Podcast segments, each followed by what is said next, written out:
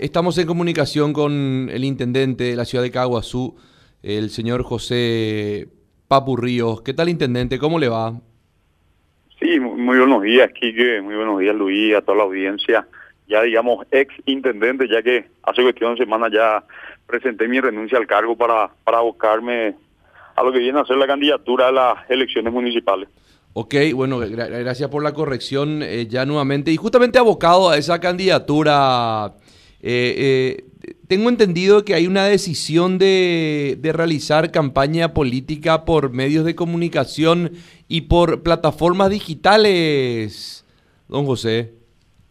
Sí, así mismo, eh, dentro del equipo político que me acompaña y así también de manera personal yo he tomado la decisión de, no generar, digamos, una campaña política a la que de repente ciertos sectores están acostumbrados a realizar con las visitas masivas, reuniones multitudinarias, eh, pegatinas, afiches, calle, porque creo que la situación, digamos, obedece a generar ciertos cambios en la manera de hacer política. La, la, pandemia, de hecho, ha cambiado muchas cosas en la manera en la, las cuales estábamos anteriormente acostumbrados.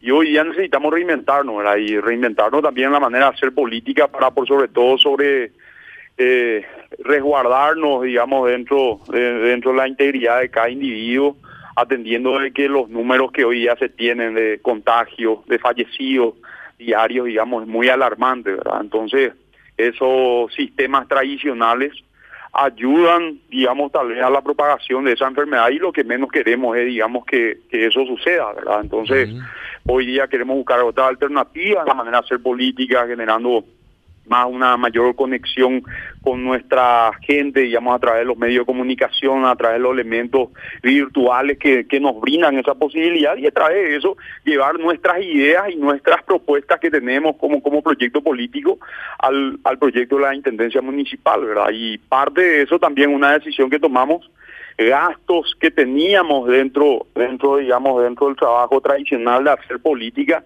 y el acompañamiento también que recibimos de ciertos sectores que, que, que digamos, de alguna manera eh, respaldan nuestro proyecto.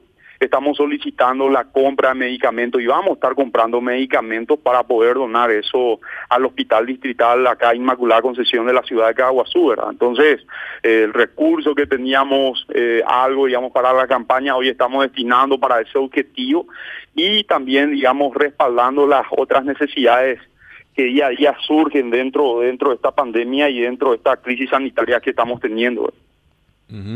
Ahora, eh, José, el, hecho de, tener en cuenta esta crisis sanitaria, de tener en cuenta y de evitar aglomeraciones, de buscar una, una alternativa a la hora de, de una campaña proselitista a, lo que uno está normalmente acostumbrado, que es la famosa visita casa por casa, los encuentros con comisiones vecinales y demás. Eh, el hecho de decidir hacerlo a través de, otras, de otros mecanismos, de plataformas digitales en este caso, eh, no, no, no, no se siente un, un, un, riesgo o no se correría un riesgo, digo, dentro de las aspiraciones que, que puede llegar a tener eh, por ser algo, una mecánica nueva que uno no sabe todavía que, que esté probada, que funcione? La verdad es que puede correr y generar algún tipo de riesgo político tal vez, digamos, porque eh, eventualmente los electores están acostumbrados con la presencia eh, en este caso los candidatos, en la visita que generen, ¿verdad? Pero aparte del riesgo político que uno puede tener, está también el riesgo y la integridad de cada persona al momento de generar esas actividades, ¿verdad? Y si, digamos, sirve de alguna manera evitar esos tipos de trabajo políticos para salvar uno, dos, tres días, yo prefiero, digamos, eh, eh, arriesgarme a, ese riesgo político que se pueda generar, digamos, porque la situación no, no está dada para, para estas elecciones. En su momento nosotros, hasta inclusive yo como intendente, decía de que estas elecciones deben ser postergadas y hasta inclusive ahora, habiendo eh, renunciado ya, eh, hasta inclusive creo de que se debe de analizar esa posibilidad atendiendo a las cifras y los números que se están teniendo hoy día dentro del registro del Ministerio de Salud Pública, con las muertes que estamos teniendo. Yo te puedo decir, que acá vos eh, te das una vuelta por la ciudad y estás viendo a gente que eh, hoy ya está velando a algún familiar, algún hermano, algún padre, algún tío, algún abuelo, digamos, que, que lastimosamente perdió la vida a causa de esta enfermedad. Ayer nosotros estábamos enterrando a un familiar, eh, padre, un candidato a concejal que, que, que falleció a causa de esta enfermedad.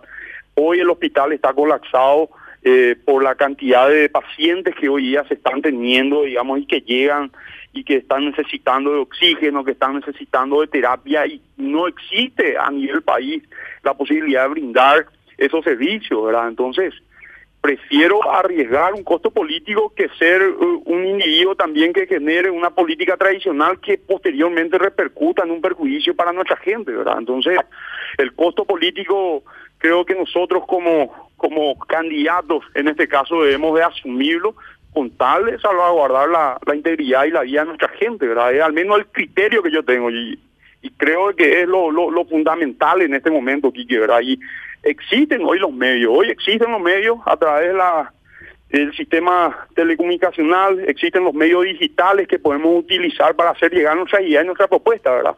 Y se pueden generar, en todo caso, reuniones burbujas en donde se haga un estricto control y un protocolo sanitario que nos permita, por sobre todo, eh, cuidarnos al momento de encontrarnos y conversar un poco, ya sean algunas pequeñas reuniones con, con máximo grupo de 10, 10 personas, ¿verdad? Entonces, son esos sistemas que vamos a ir adoptando nosotros para poder, de alguna manera, llegar junto a la gente y, y poder transmitir el proyecto que estamos deseando para, para nuestra ciudad, ¿verdad? Pero la decisión también que tomamos es de poder donar cierta parte de los recursos que eventualmente eh, gente que quiera acompañarnos nos brinda para la compra de medicamentos para el hospital que, que es de suma urgencia y de suma necesidad en este momento.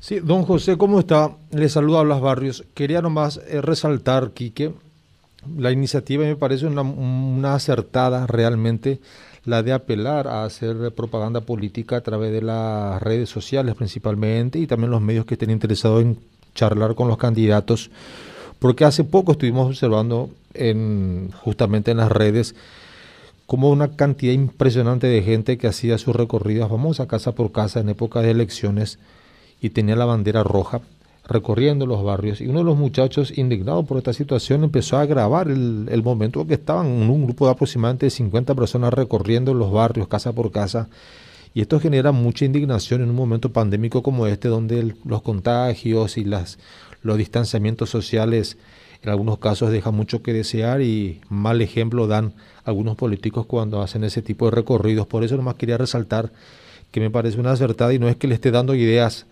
a, otra gente, pero yo creo que esto sería digno de imitar. En un momento pandémico, en un momento donde la situación económica está bastante complicada y el riesgo de contagio aún está latente. Por eso nada más quería hacer ese comentario, Quique. Bueno, la, eh, intención, la, intención nuestra es justamente eh, que esto pueda ser adoptado también por, los demás candidatos, ¿verdad? Esta, esta idea de poder generar alternativas distintas a la manera de hacer política y cooperar, digamos, y ayudar, digamos, de alguna manera para sobrellevar esta situación que estamos viviendo. Eh, te puedo decir, yo tengo colegas, eh, colegas intendentes que fallecieron a causa de esta enfermedad.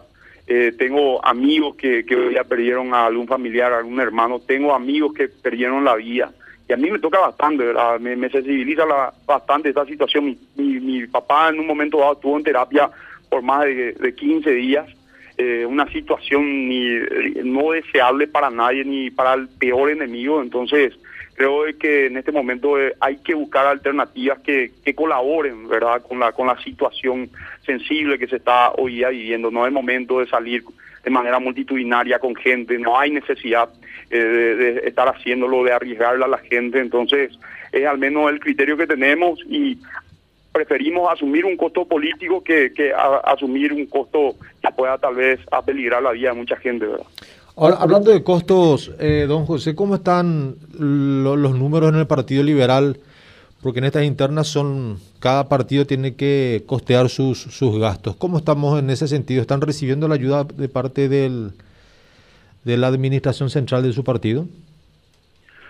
La, por parte del partido estamos realmente muy golpeados, ¿verdad? No, existe ni siquiera un acompañamiento por, eh, al Tribunal Electoral Independiente atendiendo que el partido está en una crisis financiera con la administración de Efraín Alegre.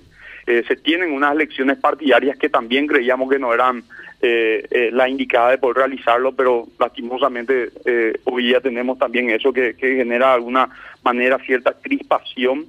Y el partido está en falta, el partido está en falta. Hoy tenemos gente que salió codeudor, senadores que salieron codeudores en su momento de la elección del 2018 que están con cuentas embargadas. Eh, tenemos bonos que nunca todavía fueron eh, desembolsados a los que en su momento generaron ese cambio eh, para las elecciones del 2018. Yo tengo bonos por valor de 250 millones que ni siquiera sé si, si eso va a ser reembolsado de vuelta con la administración de Efraín Alegre. Y lo que estamos esperando es dar un cambio con, con la candidatura de Salim Usarquis, eh, la señora Carolina Aranda, eh, es intendenta también eh, Mariano Roca Alonso, el senador Víctor Ríos, buscar un cambio de unidad dentro del partido que dé la posibilidad y la estructura suficiente para acompañar las elecciones municipales del 10 de octubre, las generales. Es ahí donde realmente el partido, posterior a esta interna, debe de acompañar a sus candidatos. Pero con la situación en la cual estamos va a estar muy difícil eh, eh, con la administración del señor Efraín Alegre atendiendo en la manera que ha manejado el partido en los últimos tiempos. Bueno, José Ríos, gracias por la charla para Radio Primero de Marzo. Muchas gracias a usted, gracias por el espacio y un saludo a toda la audiencia. Hasta luego. Eh, José Ríos, ex intendente y ahora nuevamente candidato a la intendencia de Ciudad de Caguazú.